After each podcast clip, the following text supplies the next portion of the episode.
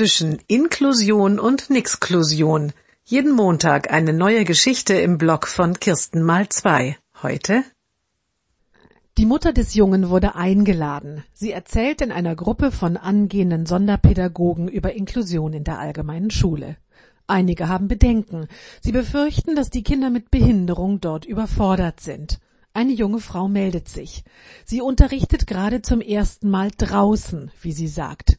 Ich habe da ein Mädchen, berichtet sie, das ist manchmal in der sechsten Stunde so müde, dass es einschläft. Ich bin dann immer ganz verzweifelt. Was soll ich da bloß machen?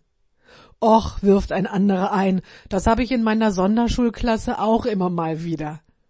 Die Mutter fragt, und was machen Sie dann? Na, ich lass sie schlafen, sagt er.